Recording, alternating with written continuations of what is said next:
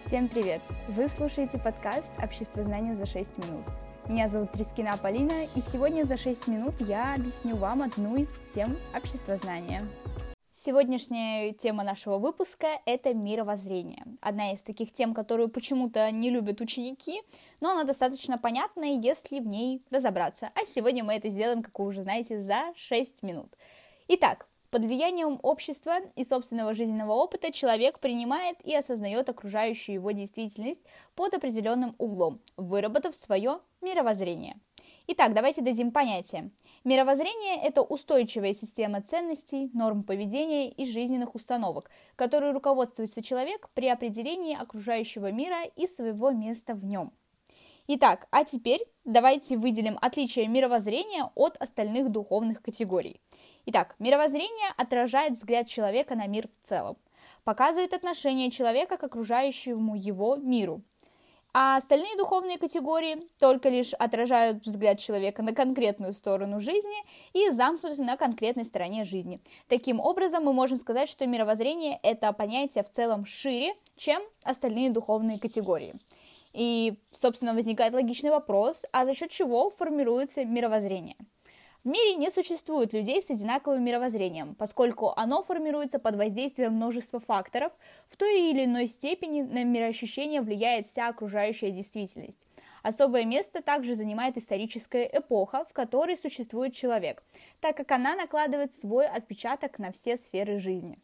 Итак, основные источники формирования мировоззрения – это окружающие люди и их поведение, система ценностей, принятая в среде индивида – наука, уровень знаний, духовные ценности, быт, условия жизни, искусство и интуитивное познание. В общем-то, а что же включает в себя мировоззрение, то есть какая у него структура и какие у него элементы? Мировоззрение является составной категорией и включает в себя несколько последующих аспектов.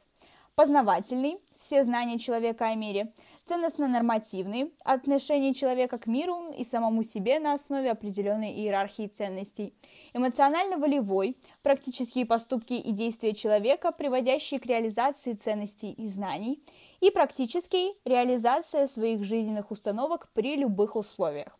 Мировоззрение представляет собой набор взглядов и ценностей человека, определяющих его отношение к действительности. Оно имеет сложную структуру и строится на основе многих составляющих, объединяя их в одно целое. Именно совокупность всех элементов приводит к формированию устойчивой картины мира. Теперь давайте выделим типы мировоззрения. Различают несколько типов мировоззрения, в зависимости от подходов выработки установок миропонимания. Важно понимать, что в чистом виде ни один тип мировоззрения существовать не может, то есть его всегда сопровождает еще какой-то тип. Итак, первый тип у нас будет обыденное мировоззрение. Оно основано на личном жизненном опыте человека. Его плюсы в том, что оно соответствует реалиям, в которых живет человек. Но есть минусы, практически не используют опыт других людей, учений, науки. Это, конечно, не очень хорошо. Религиозное мировоззрение основано на религиозных учениях. Его плюсы в том, что оно решает проблемы, связанные с духовным миром человека. Но минусы – это перерастание в экстремизм, частое игнорирование достижений науки, то есть очень часто религия может отрицать то, что доказано будет научно. И, собственно, научное мировоззрение, оно основано на обобщении научной картины мира. Его плюсы, что оно доказано и приобщает к реальным целям и идеалам. То есть это, как правило, истинные знания. И минусы, оно не решает духовные проблемы, то есть, в принципе, то, что чем занимается религиозное мировоззрение. И также есть гуманистическое мировоззрение. Оно основано на нормах человеколюбия. Его плюсы в том, что оно направленное на всестороннее развитие общества, но есть минусы. Оно слабо распространено в связи с тем, что только начинает зарождаться. На самом деле интересно, что многие учебники его даже не выделяют как один из типов, но оно может встретиться вам на Олимпиаде. В экзамене вряд ли. Давайте же поймем роль мировоззрения, для чего его вообще придумали. Мировоззрение, выступая в качестве регулятора поведения, дает человеку ориентиры и цели жизнедеятельности, способы их достижения, методы познания действительности и деятельности, определения истинных ценностей и понимания мира. В общем-то, по сути, мировоззрение нам нужно для того, чтобы действительно понять, для чего мы нужны этому миру, и как-то самореализовать себя и выделить себя тоже в мире. То есть поведение человека напрямую зависит от его мировоззрения. В принципе, это весь итог нашего с вами сегодняшнего урока.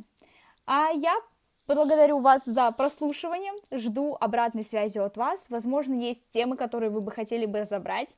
Все ссылки на соцсети и как можно связаться с нами я оставила в описании к подкасту. И до новых встреч!